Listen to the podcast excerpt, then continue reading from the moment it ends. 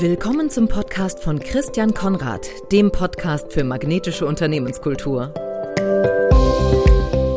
Ja, herzlich willkommen zu einer weiteren Folge des Podcasts für magnetische Unternehmenskultur. Mein Name ist Christian Konrad. Ich habe heute zu Gast Andreas Phil. Andreas Phil ist Geschäftsführer und Eigentümer eines großen Spezialmaschinenbauers, Phil, in Oberösterreich mit 900 Mitarbeitern.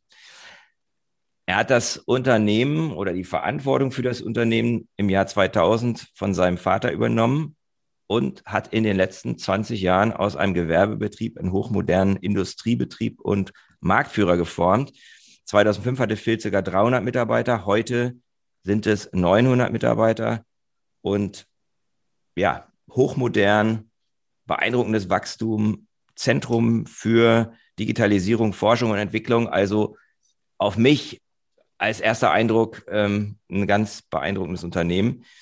Warum wir sprechen werden, wird sich im Gespräch natürlich herausstellen, weil aus meiner Sicht ist Phil ein magnetisches Unternehmen. Hallo Andreas, herzlich willkommen. Ja, hallo, guten Morgen. Ist Phil einer der viel gelobten Hidden Champions? Ich glaube, das kann man mit Stolz behaupten. Äh, Phil war vor vielen Jahren ein Unternehmen, das hat überhaupt niemand gekannt. Wir wurden maximal verwechselt. Äh, heute kennt man viel zumindest in, in Oberösterreich und Österreich als exzellente Arbeitgebermarke, natürlich mhm. als Maschinenbauunternehmer. Der Endkonsument selber hat mit viel weniger zu tun, aber natürlich in der Automobilindustrie oder in anderen Branchen ist viel eine Marke, die für Innovationskraft steht. Das heißt, ihr seid ein Zulieferer für Schlüsselindustrien, die ja auch ja. in Oberösterreich, auch wenn das viele nicht wissen, ja eine ganze Menge ähm, Beispiele hat. Hm, was genau macht ihr? Also wenn, wenn du sagst Automobilzulieferer, dann hat man wahrscheinlich irgendwas in seinem Auto, was mit Phil zu tun hat die Wahrscheinlichkeit ist da enorm groß. Also wir sind ein Sondermaschinenbauer, der in verschiedensten Branchen tätig ist, also im Automotive-Bereich, im Aerospace-Bereich, auch im Sportbereich oder in der Bauwirtschaft zum Beispiel. Wir liefern Sonderanlagen maßgeschneidert für den Kunden, um mit diesen Anlagen irgendwelche Teile zu produzieren.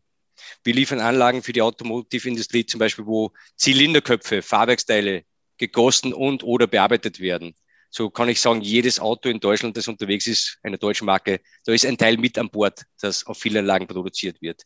Äh, Im Skibereich, im Sportbereich beliefern wir alle namhaften Skihersteller, die es weltweit gibt, mit unseren Produktionsanlagen. Das heißt, jeder von den Zuhörern, der Ski fährt, der Snowboard fährt, der Langlaufen geht, fährt mit einem Produkt, sagen wir mal zu 99,9 Prozent, das auf vielen Anlagen produziert wird. Wow. Das könnte man dann so fortsetzen. Das heißt, die meisten Zuhörer haben irgendwie indirekt schon Kontakt mehr gehabt mit Produkten, die auf unseren Anlagen produziert werden. Mhm. Das heißt, ich als Nicht-Techniker, ihr, ihr produziert die Anlagen, auf denen Bestandteile für die Automobilindustrie, für die Luftfahrtindustrie, für die Skiindustrie, ähm, für die Sportindustrie, ich glaube Skier sind es, ne? Ja. Ähm, gebaut werden oder er, erzeugt werden. Absolut richtig. Also mhm und die sind maßgeschneidert. Wir bauen Anlagen, die gibt es weltweit nur einmal. Mhm. Äh, wir haben Kooperationen mit Instituten, haben erst kürzlich eine Anlage nach Melbourne zum Swinburne University geschickt. Äh, in Detroit steht eine Anlage. Also wir sind auch sehr stark mittlerweile vernetzt. Was für mich der Beweis ist, auch wenn du in einem kleinen Ort mit 1140 Einwohnern zu Hause bist, am Land, kannst du heute aufgrund der Globalisierung weltweit überall äh, Netzwerke schaffen und Lieferanten bzw. Kunden gewinnen. Mhm. Ja, ihr, ihr, habt ja auch, glaube ich, Niederlassungen in Mexiko, China. Also. Ja. Und äh, USA ist in Gründung. USA ist in Gründung. Mhm. Spannend. Also ihr seid ein Hidden Champion, Weltmarktführer in eurem Spezialbereich. Und Frage, die natürlich jetzt am Anfang, die ich mir gestellt habe, auch in der Vorbereitung, ist, wie geht ihr mit den Herausforderungen der aktuellen Corona-Zeit um? Also ich habe gelesen in einer österreichischen Wirtschaftszeitung, dass ihr ein Organisationsmodell fahrt, das auf 900 individualisierten Einzellösungen beruht? Naja, alles, was in der Zeitung steht, stimmt natürlich nicht so eins zu eins. Ähm, die Corona-Krise, wie sie über uns hereingebrochen ist, hat schon zu vielen äh, beigetragen. Wir sind eigentlich innerhalb von wenigen Stunden auf Betriebsurlaub gegangen, sind einmal untergetaucht, weil alle Mitarbeiter waren hysterisch, die Kunden genauso. Äh, niemand wollte mehr auf Montage fahren und es war ja eine Ausnahmesituation natürlich. Und wir haben gesagt, so ist ein sinnvolles, sicheres Arbeiten nicht mehr möglich. Und wir haben innerhalb von zwei Stunden die Entscheidung getroffen, wir gehen jetzt mal zwei Wochen auf Betriebsurlaub. Und in diesen zwei Wochen haben wir dann tatsächlich mit allen Mitarbeiterinnen und Mitarbeitern Kontakt gehabt und haben versucht, wie können wir die nächsten Wochen und Monate bestmöglich gestalten. Mhm. Äh, wir haben jetzt natürlich für Mitarbeiter gleiche Modelle gehabt, aber de facto hat sich jede Führungskraft mit den einzelnen Mitarbeiterinnen und Mitarbeitern unterhalten und das Beste herausgeholt, damit man eben das Thema Sicherheit, privates Umfeld, aber natürlich auch Arbeit bestmöglich abwickeln kann. Also wir haben eine Matrix-Organisation, dieses Wunderorganigramm mit 900 einzelnen äh, Organisationsformen gibt es bei uns nicht. Das, okay, das ist also das ist also so ein so ein typisches äh, so eine typische äh, Wirtschaftszeitungsschlagzeile, die man so ein bisschen dechiffrieren muss und äh, ja. Aber eben, was ihr gemacht habt, ihr habt mit jedem Einzelnen gesprochen und ihr habt dann eine Lösung gefunden und eine Art des Arbeitens, eine neue Art des Arbeitens entwickelt, die dazu geführt hat, ähm, dass ihr euch, wie, wenn man es überhaupt kann, irgendwo an die Krise gewöhnt hat, adaptiert hat. Also das war vorher, das Ungewöhnliche ist dann gewöhnlich geworden und man sieht ja auch heute, äh, man kann mit der Situation umgehen, auch wenn man es nicht unbedingt will, ist ganz klar. Aber man darf nicht nur die Schattenseiten sehen, äh, es hat auch einige positive Entwicklungen gegeben, wobei ich mhm. natürlich sagen muss, ja, auf die hätte ich vielleicht verzichten können, wenn das Leben normal gewesen wäre. Ja, ich glaube, wir alle wissen, dass natürlich jetzt das mehr digital und, und online geht, als man das vorher gedacht hat. Ne? Das ist ja. wahrscheinlich eine der positiven Dinge. Es gibt Dinge, die funktionieren besser, als man, wenn man es nicht gemusst hätte, hätte äh, hätte man es vielleicht nie rausgekriegt. Aber es gibt bestimmt auch einen Haufen Sachen, auf die man verzichten kann. Mein Thema ist ja magnetische Unternehmenskultur. Und das ist auch, sag mal, das Thema Unternehmenskultur ist auch der Grund, ähm, warum wir sprechen. Weil ähm, ein gemeinsamer Kontakt von uns hat mir gesagt, Christian, der heißt auch Christian, sprich mal mit dem Andreas Phil, weil Phil hat eine wirklich beeindruckende Unternehmenskultur. Und wenn der Christian Steiner das sagt, dann nehme ich mir das ab, weil er weiß, wovon er spricht. Ähm, was fällt dir ein, wenn du diesen Begriff hörst? Also mein, den von mir kreierten Begriff magnetische Unternehmenskultur. Ja, ein Unternehmen, das Mitarbeiter anzieht. Und wenn die Mitarbeiter im Unternehmen sind, bleiben die Mitarbeiter auch mit dem Unternehmen, wie kann man sagen, verbunden. Mhm. Äh, wir haben hier einen eigenen Begriff äh, definiert, der kommt nicht von mir, sondern von einem Mitarbeiter. Wir sprechen immer von Filisieren. Also wenn mhm. jemand wirklich mehr als begeistert ist, wenn jemand beeindruckt ist, wie vielleicht eben äh, unser gemeinsamer Bekannter, dann haben wir den vielleicht filisiert und er hat gesagt, okay, unglaublich dieses Unternehmen, was es in allen Bereichen anders macht oder leistet. Mhm. Und äh, diese Begeisterung, die man dann mit Mundpropaganda dann in die Welt hinausträgt, ist auch äh, ganz ein wichtiger Punkt, wieso viel als innovatives Unternehmen so bekannt ist. Mhm. Das ist natürlich toll, wenn man seinen eigenen Begriff auch dafür hat. Also ich glaube, das wirkt auch ganz stark in die Organisation rein, wenn man sagt filisieren und das steht dafür, dass man Leute quasi infiziert mit dem positiven, ähm, mit dem positiven Geist, der, der bei euch ist. Denn das ist wahrscheinlich das, was bei dem Christian Steiner passiert ist. Wenn wir das ein bisschen, da ein bisschen tiefer reingehen, inwiefern würdest du sagen, ist die Firma Phil magnetisch? Also was macht sie magnetisch und wie merkst du das, dass sie das ist? Ja, wir, wir sind ein Unternehmen, das in vielen Bereichen Vorreiter mit einzelnen Projekten, Aktionen war über die Region hinaus. Äh, wir waren sicher immer vorne dabei, wenn es um neue Dinge gegangen ist, die wir probiert haben. Ein paar Beispiele zu nennen. Äh, wir waren sicher eines der ersten Unternehmen, das einen eigenen Fitnessraum gehabt hat das haben viele nicht verstanden, ein Unternehmen mhm. mit Fitnessraum. Drei Jahre später haben wir den Fitnessraum verdreifacht von der Größe mit den besten Geräten ausgestattet, was man sich vorstellen kann. Das war dann schon relativ normal. Und dass wir heute auch sogar einen eigenen Yogaraum haben, ist das Selbstverständlichste der Welt eigentlich für die Mitarbeiter. Mhm. mhm. Wir haben einen, eine ganz tolle Krabbelstube, die nennt sich Planet Philly Future, benannt nach unserem Maskottchen, dem Philly Future. Das Maskottchen ist mittlerweile über die Grenzen bekannt. Ich habe erst diese Woche ein, ein Posting bekommen aus, aus den Philippinen. äh, wo unser Philly Future Maskottchen für eine Zahnputzpropaganda verwendet worden ist. Das finde ich extrem spannend. Und was mhm. ist natürlich unser Zugang zu, zu jungen Menschen? Wir beginnen mit, mit äh, Bildungsprogrammen äh, im Bereich der Ausbildung, der Talentefindung Findung bei drei Jahren.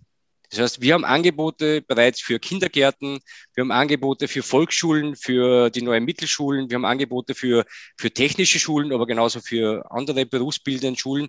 Und wir begrüßen im Jahr derzeit zwischen 1000 ja, und 1500 Schüler jedes Jahr, wo wir sehr spannende Bildungsprogramme anbieten.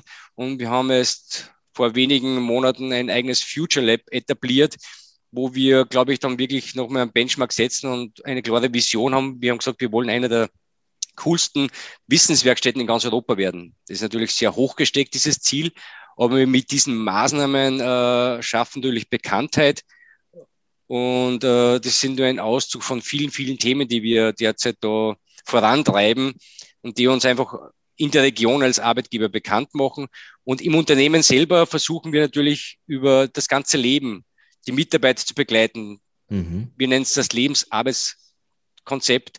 Also vom Geschenk für das Baby, wenn es auf die Welt kommt, bis zu, zur goldenen Mitgliedkarte für Pensionisten äh, decken wir da die ganze Bandbreite ab. Und ich habe heute erst eine, eine Testaktion freigegeben. Bei uns im Haus kann ja jeder Mitarbeiter sich in der Woche so oft testen lassen, wie er will. Äh, das gilt auch mittlerweile dann für unsere ehemaligen Mitarbeiter.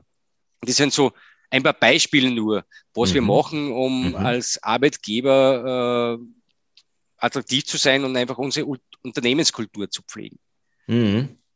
Ja, das, was ich da raus, rausgreifen möchte, ist einfach das, was mir, wenn du das so erzählst, ihr fangt mit drei Jahren an, ähm, ihr habt ein Modell, die den Mitarbeiter sein ganzes Leben lang begleitet, dann, dann fällt mir sofort das Wort Beziehung ein. Ne? Oder man könnte es auch Verbindung nennen. Und ähm, mein persönliches Lieblingszitat aus dem Jahr 2020 ist, Verbindung kommt immer vor Inhalt.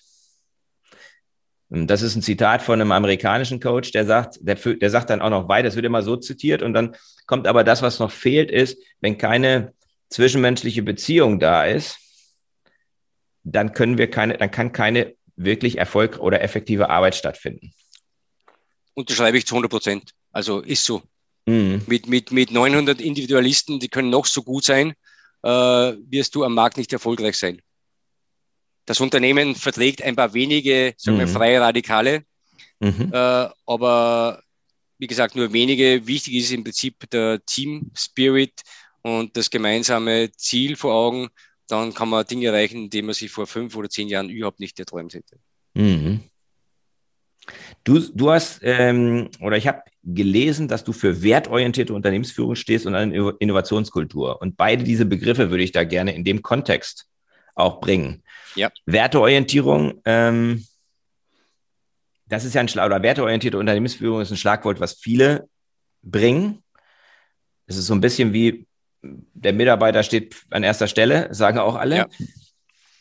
Wie konkret würde ich das erleben, wenn ich als Mitarbeiter bei Phil anheuern würde, dass ihr ein werteorientiertes Unternehmen seid? Ja, du würdest vor Arbeitsbeginn eigentlich schon einmal eine Willkommensmappe, unter Anführungszeichen, gibt es mhm. natürlich auch digital bekommen, wo mitunter unsere zehn Unternehmenswerte äh, dargestellt werden, das auch beschrieben werden. Was heißen die Werte? Und äh, wie machen wir diese erlebbar? Wenn du durch unser Unternehmen gehst, unsere Besprechungszimmer sind nach diesen Unternehmenswerten benannt. Das heißt, man, mhm.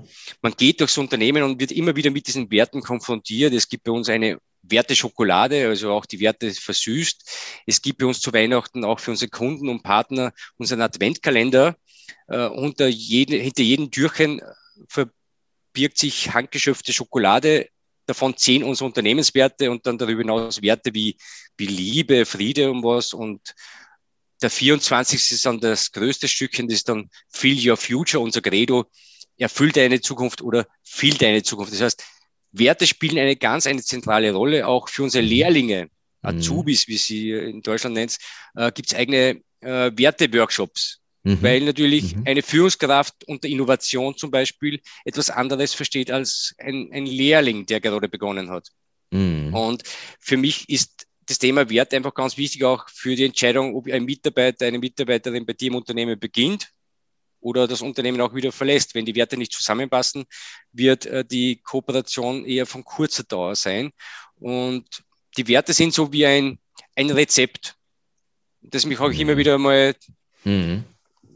Zum, zum Nachdenken besinnt. Äh, ich habe ein Beispiel gehört, anscheinend euer Bundestrainer, der Jürgen Löw, wenn er sich auf die Tasche klopft, und einem Spieler zuruft, dann ist das das Zeichen, dass der Spieler sich an sein Konzept erinnern soll. Was habe ich dir vorher gesagt? Wie okay. hast du dein Spiel anzugehen, um erfolgreich zu sein? Es gibt Spieler, die haben sich auf einem Spickzettel ein Konzept aufgeschrieben, wie sie vorgehen sollen, um das Spiel zu gewinnen. Äh, denn wenn sie überheblich sind, verlieren sie. Wenn sie sich äh, ängstigen, mhm. verlieren sie genauso. Das heißt, sie schreiben sich ein Rezept auf. Und Werte sind für mich genauso ein Rezept. Für was steht mein Unternehmen? und an was lasse ich mich messen? Mhm. Und man muss sich immer wieder hinterfragen, sind das noch unsere Werte? Und wir haben vor 20 Jahren die Unternehmenswerte mit den Mitarbeitern, dort damals 200 Mitarbeitern erarbeitet, haben das regelmäßig dann wieder auditiert, haben voriges Jahr wieder ein ganz großes Projekt daraus gemacht und wir haben in 20 Jahren einen einzigen Wert getauscht. Mhm. Aus dem Wert Harmonie wurde der Wert Konsequenz. Äh, glaube ich, nicht unspannend. Das ist Unsere Mitarbeiter ja. sind sehr harmoniebedürftig. Ja. Aber sie haben auch gesehen, äh, zu viel Harmonie hemmt die Innovationskraft, denn mhm. Äh, mhm. wenn der Chef der Andreas viel sagt, ich habe eine Idee, das machen wir so, und die Mitarbeiter sagen, die Idee ist einfach schlecht, wir wollen aber seine Harmonie nicht zerstören, äh, dann werden Entwicklungen stattfinden, die nicht gut sind. Das heißt, Absolut. das haben die Mitarbeiter auch gesehen, zu viel Harmonie hemmt Innovation und Konsequenz ist etwas, wo auch die Mitarbeiter viel Wert lesen, legen. Konsequent in der Führung, konsequent in der Umsetzung der Versprechen. Mhm. Jetzt haben wir diesen Wert noch 20 Jahren getauscht. Großartig. Also wie, wie habt ihr das mit den Mitarbeitern entwickelt vor 20 Jahren? Was habt ihr gemacht, damit alle wirklich beteiligt waren? Das wir haben jetzt mal spannend gemeinsam mit einem Kommunikationsberater, mit dem ich 20 Jahre zusammengearbeitet habe, mit Martin Scholzwold, der hat ein Projekt entwickelt, äh, das heißt Vision Enterprise. Mhm. Und wie ich das Unternehmen übernommen habe, äh, haben viele Mitarbeiter natürlich viele Fragezeichen gehabt. Der Senior wechselt in die Wirtschaftspolitik, jetzt kommt der Junge, was passiert denn?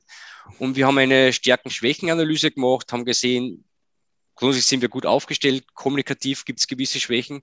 Und das Unternehmensleitbild zu diesem Zeitpunkt war, glaube ich, vier Seiten lang. Und kein Mensch lernt eine Philosophie, die vier Seiten lang ist. Und wir haben dann diese Philosophie auf ganz wenige Worte reduziert und haben halt auch entschieden, dass diese zehn Werte die Basis, das Fundament für diese Philosophie sind. Mhm. Und äh, haben halt immer wieder auch versucht, diese Werte zu leben. Normalerweise spricht man von einer Werte-Triade, so habe ich das gelernt. Also drei Kernwerte aber wir haben uns nicht entscheiden können. Wir haben gesagt, äh, es gibt so viele tolle Werte und jetzt gibt es jetzt zehn an der Zahl. Sehr cool. Ja, und dann, dann, dann haben die Mitarbeiter dann eben auch Feedback gegeben und so ist es, ist das Gefühl auch da wir gewesen, haben, das gehört uns allen. Das ist unser, unser gemeinsames Wertegerüst. Wir haben die Mitarbeiter befragt, wir haben Workshops gemacht und so ist das Ganze mhm. entstanden. Mhm. Äh, aus dem ist richtig dann ein, ein, ein Maßnahmenbuch entstanden. Und mhm. auch beim letzten Mal im, bei der Projektwiederholung haben wir von den 900 Mitarbeitern waren um die 150 in Workshops involviert und alle anderen haben zumindest bei den Befragungen, ob mündlich oder schriftlich, die Möglichkeiten gehabt, Feedback zu geben oder Anreize zu geben. Also wir sehr sind gut. sehr stark in die Breite gegangen ja. und äh, das war auch, glaube ich, das Erfolgsrezept, denn äh, die Werte müssen schon gemeinsam entwickelt werden, äh, damit sie dann mhm. letztendlich auch gut gelebt werden.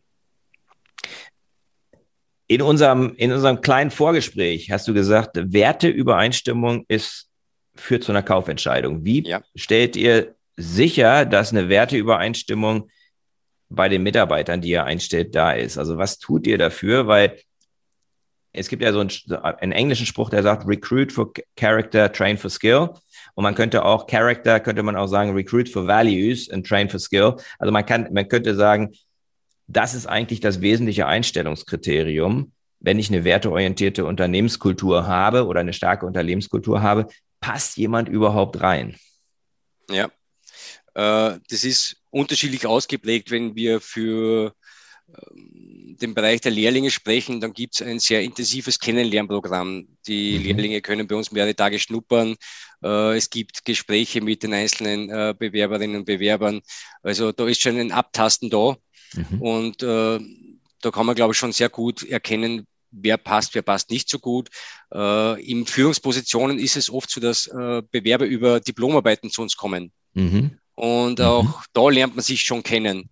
Stimmt. Und ähm, vieles wird aber trotzdem letztendlich bei mir zumindest aus dem Bauch heraus entschieden. Mhm. Mhm. Das heißt, äh, meistens entscheide ich noch nach wenigen Minuten, ob das passt oder nicht passt. Da sind die Bewerber manchmal unverunsichert, weil ich sage, okay, von meiner Seite ist das in Ordnung, passt das. Äh, und je kürzer das Bewerbungsgespräch äh, läuft, meistens umso besser eigentlich das Zeichen, denn äh, da habe ich meine eigene, eigene Taktik und Philosophie. Mhm. Und in der Vergangenheit äh, hat es auch meistens gepasst. Mhm. Und mhm. ja, aber ansonsten ist es schon sich kennenlernen über längeren Zeitraum, auch natürlich mhm. schaut man sich den Lebenslauf an, aber Papier ist immer geduldig. Wenn sich jemand äh, sehr gut vorstellen kann auf Papier, der Eindruck, der persönlich ist trotzdem immer ganz ein wichtiger. Äh, und darum legen wir auch in diesen Werten Zeit, dass es einen persönlichen Kontakt gibt, wenn es äh, mhm. um die letztendliche Entscheidung geht. Und unser Motto ist schon so, wir haben zum Beispiel keine Headhunter im Einsatz, weil ich sage immer, wer sich für Geld kaufen lässt, der geht auch wieder für Geld. Und da verfolgen wir eigentlich eine ganz straighte Linie. Mhm. Ja, Geld ist ja auch kein guter ähm, Indikator für eine hohe Motivation und eine hohe Leistung. Ne? Also, ja. so wie das, da gibt es genügend Forschung drüber, dass ab einem bestimmten Punkt, und der liegt relativ niedrig, wo das Notwendigste gedeckt ist, da spielt eben dieses Thema Werte, Wertschätzung, steckt ja auch mit drin, ja. eine, eine, eine wesentlich größere Rolle. Ich beschäftige mich auch parallel intensiv mit dem Thema Innovationskultur als ein wichtiger Charakterzug einer magnetischen Unternehmenskultur. Und da habe ich eben festgestellt, bei dem, was ich mir vorher angeguckt habe bei euch, ihr habt eine ausgeprägte Innovationskultur. Was habt ihr getan, um diese Innovationskultur zu entwickeln? Man, Innovation ist nicht zufällig einer der zehn Werte, aber ich sage mal, Innovation liegt in unserer DNA. Also alle unsere Mitarbeiter sind begeisterte Techniker, mhm. die immer etwas besser machen wollen. Äh, zum Teil muss man sie direkt bremsen, denn eine Maschine zweimal vom gleichen Level gibt es eigentlich bei uns fast nicht. Äh, das haben wir lange gebraucht, um eine Serie zu etablieren, weil man immer die nächste Maschine besser machen will. Die übernächste muss noch besser werden, muss noch schneller werden, muss noch schöner werden. Das heißt, der Anspruch, immer besser zu werden, dieser, dieser Antrieb, der liegt bei uns komplett in der DNA verankert. Mhm. Und äh, ja, ist ein Selbstläufer. Und das spüren natürlich die Kollegen und das steckt natürlich an. Wenn ich mhm. da alle Mitarbeiter habe, die immer besser werden wollen und nach neuen Wegen suchen, nach mutigen Wegen suchen, dann, dann wäre ich mitgerissen. Und, und diese Innovationskultur hat mein Vater, der das Unternehmen vor 55 Jahren gegründet hat, ja mitgebracht, weil er hat Pionierarbeit geleistet, hat viele Projekte gemacht, wo man vorher gar nicht wusste, wie kann man die überhaupt lösen. Aber gemeinsam hat man dann immer eine Lösung auch gefunden.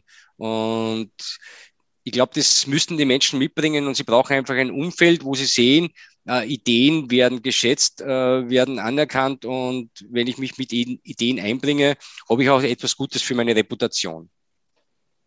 Absolut, ja, und das ist äh, das, der, der, aber womit ich mich relativ viel beschäftige, ist, warum haben viele Unternehmen keine Innovationskultur? Und ein amerikanischer Kollege von mir hat, hat ähm, einen Satz gesagt, den fand ich eigentlich ziemlich spannend. Um eine Innovationskultur zu entwickeln, muss ich einen Mindshift herstellen, damit ich eben genau diesen Stolz auf die Ideen und so etwas, damit ich dazu da überhaupt hinkomme, nämlich von einer Wissensorganisation zu einer Lernenorganisation. Mhm. Du sagst, bei euch ist es in der DDR, DNA, deswegen hat wahrscheinlich dieser Shift gar nicht stattfinden müssen, sondern er war von Anfang an drin. Aber wenn jetzt jemand zu dir käme und sagt, was muss ich denn tun, um diesen Shift hinzubekommen, diese Neugier auch zu wecken, die, die da, die, die dafür notwendig ist, um überhaupt, ja, neue Sachen zu, rauszubekommen. Wie kann ich das hinbekommen? Ja, man, das Thema ist, zurück vielleicht nochmal kurz zur Innovationskultur. Äh, bei Phil gibt es keine Idee des Jahres. Es gibt keinen Mitarbeiter des Jahres. All diese Themen was vielleicht bei anderen Firmen äh, gang und gäbe sind, mhm. werden bei uns bewusst nicht gemacht, weil eine Innovation bedarf immer meistens mehrerer Mitarbeiter. Mhm. Und eine Innovation zu bewerten mhm. ist oft ganz schwierig, denn äh, wie viel ist die Innovation am Ende wirklich wert? Die Idee, mhm. auch wenn sie nur eine kleine ist, wie viel ist sie wirklich wert? Und wenn du da mit dem Bewerten anfängst, wenn du Gremien mhm. da in, initiierst, die dann das bewerten, der Mitarbeiter wird nie zufrieden sein, weil er sieht, sein Nachbar hat für eine ähnliche Idee mehr oder weniger bekommen. Mhm. Und äh, wir leben trotzdem in einer gewissen Neidgesellschaft und darum haben wir einfach versucht, die Mitarbeiter zu motivieren, Ideen einzubringen. Dafür gibt es kleine Präsente um 20 oder 40 Euro in, in dieser Liga, die man mhm. auch für gute soziale Zwecke zum Beispiel spenden kann. Mhm. Also wir wollen ein, ein Umfeld schaffen, wo die Mitarbeiter bereit sind, ihre Ideen äh, bekannt zu geben. Und mhm. zwischen einer Wissensorganisation und einer Lernorganisation, ja, ist für mich ein, ein Spruch, den ich geprägt habe, wo ich sage, Wissensweitergabe ist Macht. Äh, mhm. wenn, wenn du Mitarbeiter hast, die sehr viel Wissen haben, aber das nicht weitergeben, dann kann die Organisation nicht lernen. Und darum ist auch hier wieder das Thema, eine Kultur zu schaffen, wo die Mitarbeiter gerne ihr Wissen weitergeben an andere, an neue, an die jüngeren Generationen, weil mhm. nur so kann man sich dann weiterentwickeln. Mhm. Ich glaube, das ist ein ganz, das ist echt ein wichtiger Stichpunkt, dass eine, eine Wissenskultur häufig eine ist, wo wo, wo es ganz viel um Macht geht. Ja. Und eine lernende Kultur ist, geht es nicht um Macht, sondern geht es um das gemeinsame Ziel. Ähm, das heißt, ich durch diesen Shift schaffe ich auch eine Entpolitisierung ja. der Organisation. Und da bin ich dann auch schon beim nächsten Punkt, nämlich der, der, der mir da, dem, dem mich da interessiert, auch da deine Sicht zu, zu sehen. Du hast gesagt, wir wollen ein Umfeld schaffen, wo Mitarbeiter gerne ihre Ideen äußern, und wo sie bereit sind, auch Wissen weiterzugeben an andere. Und dafür gibt es, glaube ich, eine wichtige Voraussetzung, nämlich, dass die sich sicher fühlen, dass sie auch sich sicher fühlen, Risiken einzugehen. Also der, der, der amerikanische Begriff ist Psychological Safety, kommt von Google. Mhm. Mm, das ist also diese Sicherheit, dass ich eben sage, ich, ich kann mich trauen, eine Idee zu äußern, ohne dass mich jemand auslacht. Oder ich kann mich trauen, auch mal, auch mal was völlig Verrücktes zu sagen oder zu tun, ohne dass ich dafür abgestraft werde. Mhm. Ähm, wie schafft ihr diese Sicherheit, die, ja, die, glaube ich, eine Voraussetzung auch für, für überhaupt für, für gute, gutes Teamwork ist? Man, das ist natürlich ein Thema der Fehlerkultur und, und da sind wir sicher auch nicht äh, perfekt, weil äh, Fehlerkultur wird ja von allen Führungskräften getragen und ich würde nicht behaupten, dass alle meine 50 Führungskräfte äh, da hier eine ausgeprägt gute Fehlerkultur haben. Das heißt, äh, wird es vielleicht auch Kritikpunkte geben, die da nicht gerechtfertigt sind, aber generell versuchen wir beim ersten Termin, wo alle neuen Mitarbeiter zusammenkommen. Da gibt es dann immer eine Präsentation von mir, äh, wo ich auch etwas über die Werte erzähle, über die Geschichte erzähle. Und das Thema Sicherheit natürlich eine wesentliche Rolle, weil wir auch sehen, Sicherheitsbedürfnis ist ganz hoch oben bei den Mitarbeitern mhm. äh, nach wie vor. Und sie sehen auch, dass viel ein sicheres Unternehmen ist. Und wo ich auch immer wieder darauf hinweise, jeder, ob jung, ob alt, ob neu im Unternehmen oder schon länger im Unternehmen, von uns macht Fehler. Es gibt keinen Wunderwuzi. Und Ideen sind von der ersten Minute an willkommen. Und Fehler kann jeder machen, Fehler macht jeder. Ich sage immer, würde ich jeden meiner Vertriebsmitarbeiter feuern, der sich verkalkuliert hat im Ausmaß von vielen, vielen tausend Euros, 100.000 Euro oder mehr, ich hätte keine Vertriebsmitarbeiter mehr. Genauso ja. ist in der Produktion. Äh, mhm. Wenn ich alle Mitarbeiter entlassen würde, die irgendwo einen wertvollen Teil äh, zerstört haben bei der Bearbeitung, mhm. ich hätte keine Belegschaft mehr. Äh, mhm. Und ich sage mal, wenn ich dann nur noch lauter Weicheier habe in der Firma, weil jeder Angst hat, äh, Fehler zu machen, dann das ist der Tod von jeder Innovation. Genau. Also ich muss einfach genau. Dinge versuchen mhm. und auch mal damit scheitern. Äh, wichtig ist, wie gehe ich die, mit diesen Fehlern um? Ärgerlich ist natürlich, wenn dann Fehler zwei, dreimal gemacht werden. Das stimmt. Äh, oder oder das stimmt. einfach, weil es schlampig oder fahrlässig gearbeitet worden ist. Das ist natürlich mhm. dann wieder was anderes. Da muss auch entsprechende Kritik folgen. Aber ansonsten sollte man schon ein Umfeld schaffen, wo man sagt, es gibt keine Idee, die blöd genug ist. Mhm. Wir hören uns jede Idee an. Äh, mhm. Und äh, Ideen, die vielleicht zu diesem Zeitpunkt ja, zu gewagt sind, vielleicht in vier, fünf Jahren ist es gang und gäbe, dass bei uns umgesetzt ist. Und da haben wir viele Beispiele, wo das so ist. Ja, ich glaube, das ist, das ist auch so ein Prinzip von, von, ähm, von, vom Brainstorming im Innovationsbereich, dass wirklich jede Idee, die so verrückt wie sie ist, erstmal gut ist, weil sie kann das Sprungbrett sonst für eine andere Idee sein. Also sie kann später mal irgendwann Realität werden. Also ich habe letzte Woche und ich spreche auch heute nochmal mit einem, mit einem Innovations- und Ideenexperten und der hat mir mehrere Beispiele genannt von Leuten, die haben einfach eine völlig verrückte Idee in die Welt geblasen und er sagte, und ob das glaubst oder nicht, das war vor zwei Jahren, heute hat, heute ist die Realität. Ja. Ähm, also dieses sich trauen, und dafür muss man Umfeld schaffen, ne? dass, dass Menschen sich trauen, solche Dinge auch zu, zu tun. Ähm, es gibt ja Unternehmen, die ihren Mitarbeitern ein bestimmtes Kontingent an Zeit geben, in denen sie komplett von ihrer normalen Tagesarbeit abgekoppelt Ideen entwickeln können. Also ich weiß, dass 3M das macht, ich weiß, dass Google das macht. Die sagen, einen Tag die Woche beschäftigst du dich bitte mit Dingen, wozu du gerade Lust hast. Die müssen jetzt nichts zu tun haben mit unserem mit deinem aktuellen Job.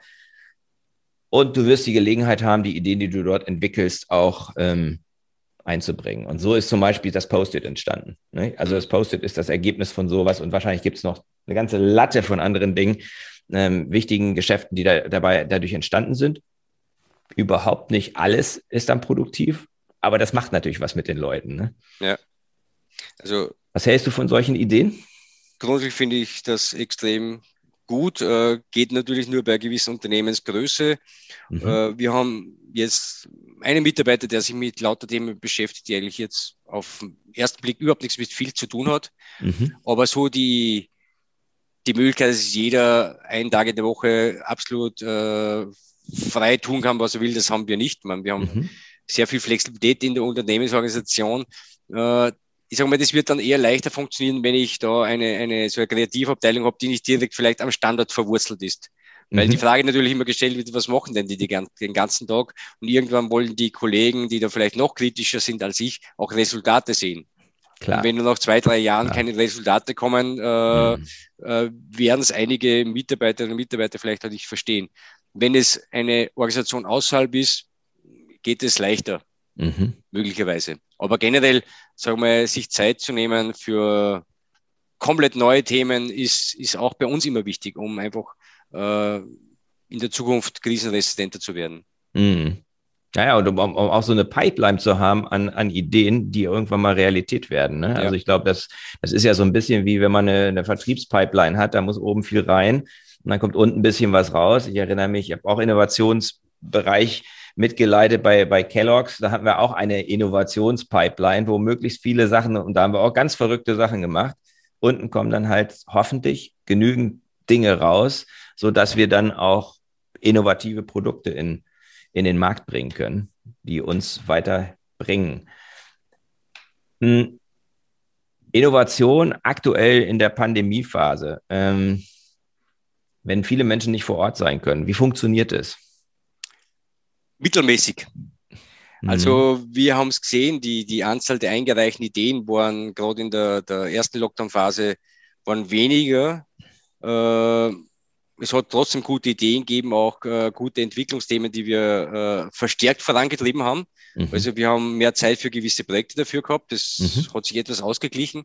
Nur was wir einfach sehen und was auch meine persönliche Meinung ist, Innovation äh, über die Distanz, über MS Teams, was auch immer, voranzutreiben, ist ganz schwierig. Äh, ich brauche für meine Inspiration mhm. immer Menschen in meinem Umfeld, in meiner Umgebung. Mhm. Und wenn wir gerade im technischen Umfeld immer noch Lösungen suchen, ist es wichtig, dass ich mhm. von einem Schreibtisch zum nächsten gehe und meinen Kollegen kurz was befrage, um die mhm. Meinung frage, was hältst du davon? Äh, hast du da schon mal mhm. Erfahrung gehabt? Der ganz kurze Austausch. Wenn das immer über Konferenzen funktioniert, dann ist es geplant, aber nicht spontan und viele Ideen entstehen eben spontan und sagen wir Innovationskultur leidet schon in Zeiten der Pandemie, äh, weshalb wir auch äh, puncto äh, Homeoffice momentan ja sehr wenige Mitarbeiter haben, die gerne im Homeoffice sind. Mhm. So groß die Euphorie im April war, bei wunderschönem Wetter im Garten zu sitzen und zu arbeiten im Homeoffice. Mhm. Äh, so groß ist die Frustration an einem mhm. nebeligen äh, November oder jener Tag äh, zu Hause zu arbeiten und keinen Kontakt mit den Kollegen zu haben. Also wir haben hier die maximale Flexibilität. Wir haben auch große Arbeitsbüros, äh, jeder hat viel Raum um sich, aber wir sehen, die Mitarbeiter sehnen sich schon nach Kontakt und gerade im Innovationsbereich sehe ich, ist es einfach ein, ein ganz wichtiges Thema. Mhm.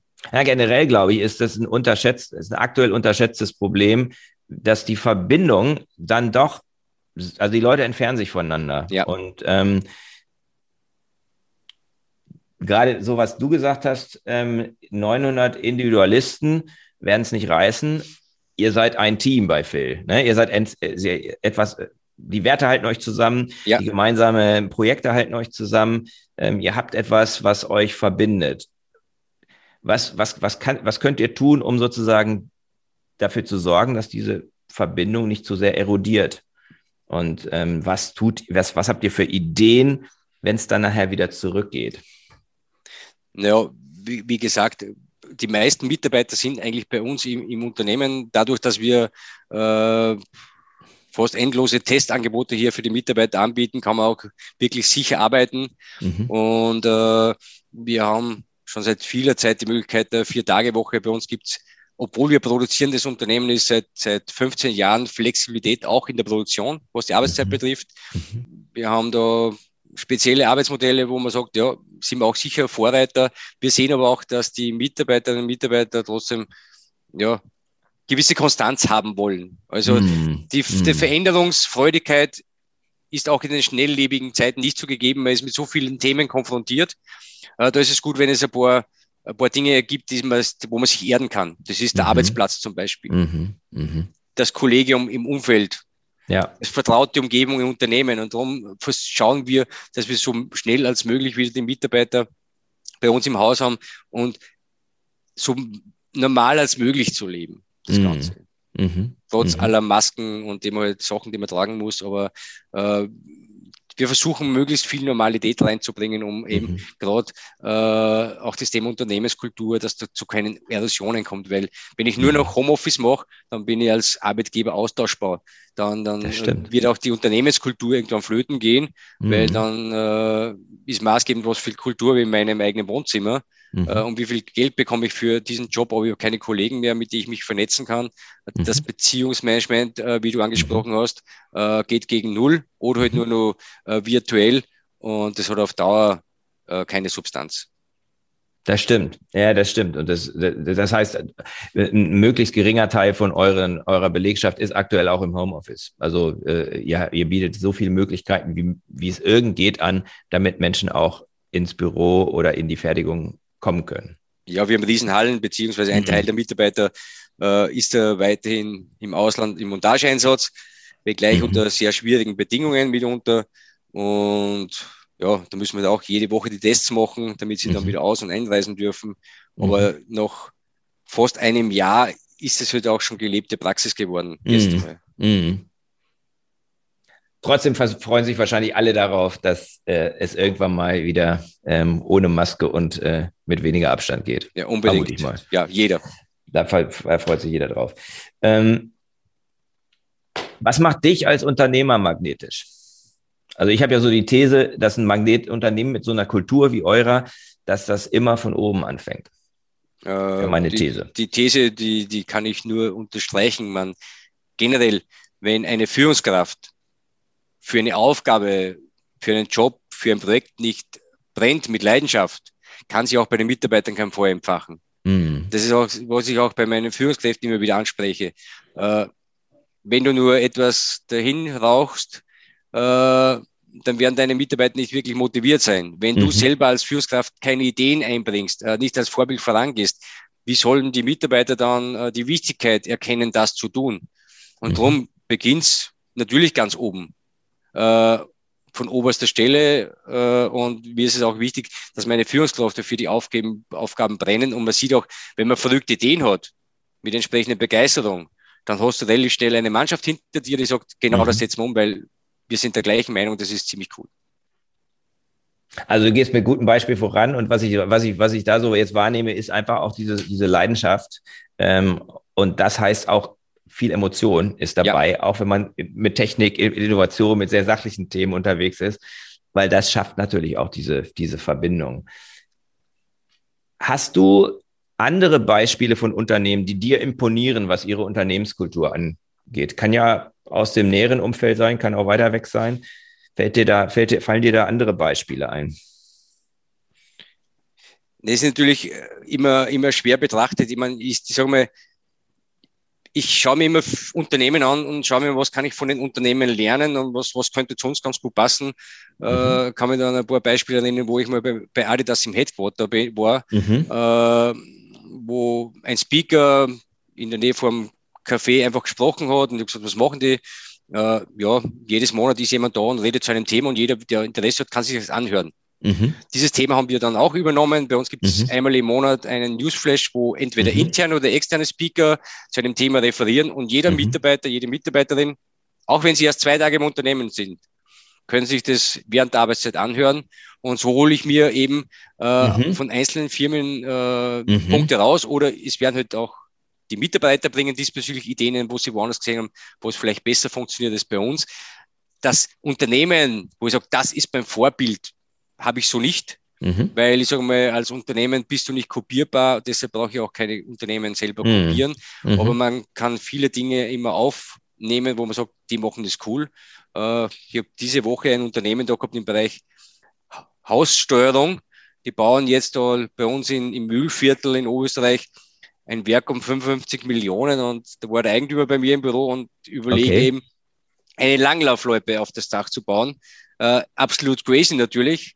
Aber nachdem ich vor kurzem auch eine Langlaufloipe bei unserem Gelände aufziehen wollte, weil da waren zu wenig Schnee, äh, hat mich das sehr gut gefallen, dass man einfach anders denkt.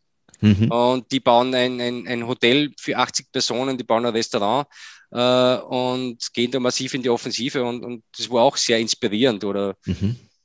vor kurzem habe ich den, den CEO von Electric Love kennenlernen dürfen. Äh, das ist mhm. eines der weltweit größten äh, Music Festivals. Ja einfach der Austausch mit Menschen, die ganz was anderes machen, mhm. äh, ist, finde ich, immer sehr spannend. Immer wieder was mitnehmen mhm. und der Austausch mit Maschinenbau ist ja vielleicht sogar eher langweiliger als andere Sparten dann. Ja, ich glaube, das ist auch ein Teil von der Innovationskultur, diese Offenheit, ne? dieses über den Tellerrand rausgucken, dieses auch zu schauen, völlig anderer Bereich, ähm, Musikfestival, was können wir von denen lernen? Und schwuppdiwupp, ja wird wieder eine Idee geboren, weil Ideen sind ja immer oder auch Innovationen sind ja immer das Zusammensetzen von best bereits bestehenden auf eine neue Art und Weise. Ne? Und deswegen kann ich das sehr gut nachvollziehen.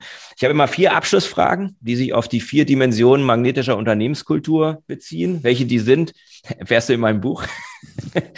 ähm, die erste Dimension ist, ist das, was ich auf Englisch nenne ich das Purpose, auf Deutsch ist es Sinn. Das hat viel mit dem Warum oder Wozu zu tun. Ähm, magst du uns die Vision, die du für dein Leben hast, dein persönliches Warum oder Wozu mit uns teilen?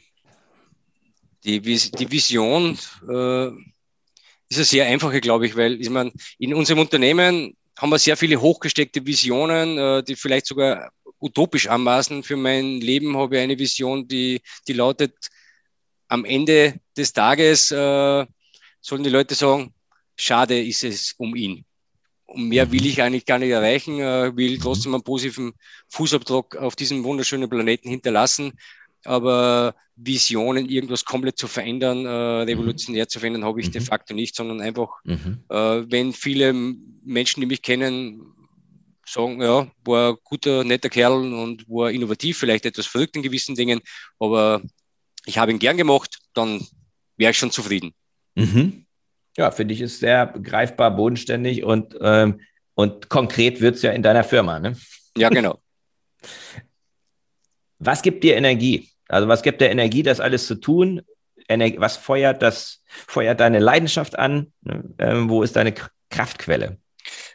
Ja, habe ich, habe ich mehrere. Natürlich äh, Kraft schaffe ich in, in der Beziehung, in der Familie. Mhm. Äh, ein anderer Pol sind, sind meine Freunde, die, die mitunter ganz anders gestrickt sind, mit dem ich mich einmal in der Woche zum Kartenspielen treffe und wo sehr viel bei uns auch bei der Schmäh geführt wird. Und natürlich äh, das Thema der Mitarbeiter, wo es einfach spannend ist, wenn man irgendwelche Ideen hat, äh, mit welcher Leidenschaft die Mitarbeiter mhm. diese Ideen dann umsetzen. Das ist einfach schön, wenn man bei einem Workshop irgendwo eine Überschrift in den Raum wirft, man, ein Satz ist stellt man niedergeschrieben und wenn man plötzlich sieht, die Mitarbeiter stürzen sich, stürzen sich auf diesen Satz und machen den, erwecken den zu leben. Und zwei Jahre später gibt's dann eben wirklich dieses Future Lab, diese generationsübergreifende Think Tank. Vor zwei Jahren noch ein Satz im Zuge vor einer Strategieworkshop und jetzt gelebte Realität äh, mit extrem viel Potenzial äh, für die Zukunft. Großartig, ja. Du, du, du sprichst über, über, bei Energie über, über Beziehungen. Was sind deine wichtigsten Beziehungen? eigentlich so, wie ich es aufgeführt habe vorher. Natürlich meine, meine, meine, meine, meine Familie, meine, meine Freunde und, und meine Mitarbeiter, mit mhm. denen ich sehr viele Projekte mhm. umsetzen kann. Mhm. Jetzt, wenn du die nächsten drei bis sechs Monate anguckst, wo liegt dein Fokus? Was ist deine Top-Priorität? Top-Priorität ist, dass wir bei uns im Unternehmen äh, die es mit dem Testen gut hinbekommen, dass wir in ein bis zwei Monaten auch bei uns flächendeckend impfen können, damit dann in drei, vier Monaten mal wieder normales Leben stattfinden kann, damit man sich auch wieder mal mit den Kollegen zusammensitzen kann, damit man wieder Firmenfeste feiern kann mhm. äh, und natürlich seinen Hobbys wieder äh, verstärkt nachgehen kann.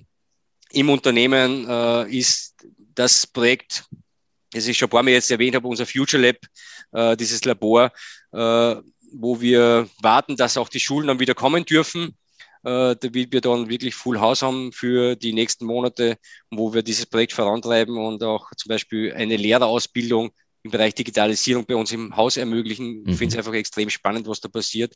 Mhm. Und das Projekt will ich umsetzen. Natürlich on top immer das Thema genügend Auslastung zu schaffen, damit die Mitarbeiter ihren Job haben. Und das ist natürlich in diesem Umfeld auch nicht einfach, aber ich bin immer ein sehr positiver Mensch und gehe davon aus, dass 2021 genauso gut wird wie die letzten Jahre und 2020 war letztendlich auch besser als erwartet. War, war das beste Jahr ever? War besser als erwartet. Ach, besser als erwartet. Das beste. Jahr ever hatten wir ein Jahr davor. Okay. Aber wir haben schon im Vorfeld gewusst, 2020 wird schwierig. Mhm. Automobil hat schon etwas gehustet, ja, Flugzeugindustrie. Mhm. Und von dieser Seite wurden eigentlich unsere Erwartungen trotz Corona dann äh, übertroffen. Stimmt, ihr seid ja nicht in ganz einfachen ähm, Industriebereichen tätig. Ja, vielen Dank. Ähm, wenn man dich sucht, wo findet man dich? Soziale Netzwerke, Webseite, was ist so, was ist so der, der Bereich, ja, wo man. Über, über viel selber findet man natürlich äh, vieles auf der Website, auf, auf Facebook, Instagram, LinkedIn, was auch immer. Äh, mich findet man am besten über meine E-Mail-Adresse mhm. und, und schreibt mir eine E-Mail und wenn spannend ist, und wenn es einen interessanten Kontakt gibt, äh, treffe ich mich dann immer am liebsten persönlich. Ich bin auf Facebook und LinkedIn angemeldet, nur glaube ich, war ich jetzt seit Facebook, seit, seit Lockdown Nummer eins Österreich bin ich ausgestiegen, weil wir diese, diese Postings zu viel Energie gekostet haben. Und ja. ich mir gedacht, wieso soll ich Zeit hm. verschwenden für etwas, das mir Energie kostet?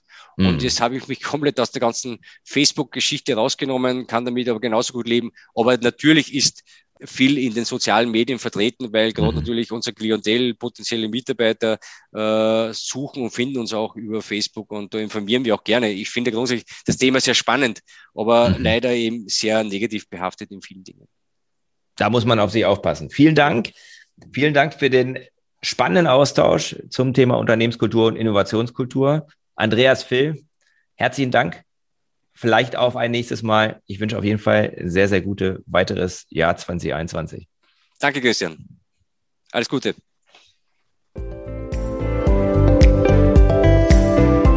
Das war der Podcast von Christian Konrad, der Podcast für magnetische Unternehmenskultur. Mit Impulsen, wie Unternehmen die passenden Mitarbeiter und die idealen Kunden anziehen. Dazu inspirierende Interviews mit Unternehmern, Entscheidern und Mitarbeitern. Jeden Montag und Donnerstag auf Spotify, iTunes und dem Kanal Ihrer Wahl. Bitte empfehlen Sie den Podcast weiter und unterstützen Sie Christian Konrads Arbeit durch eine Bewertung auf iTunes.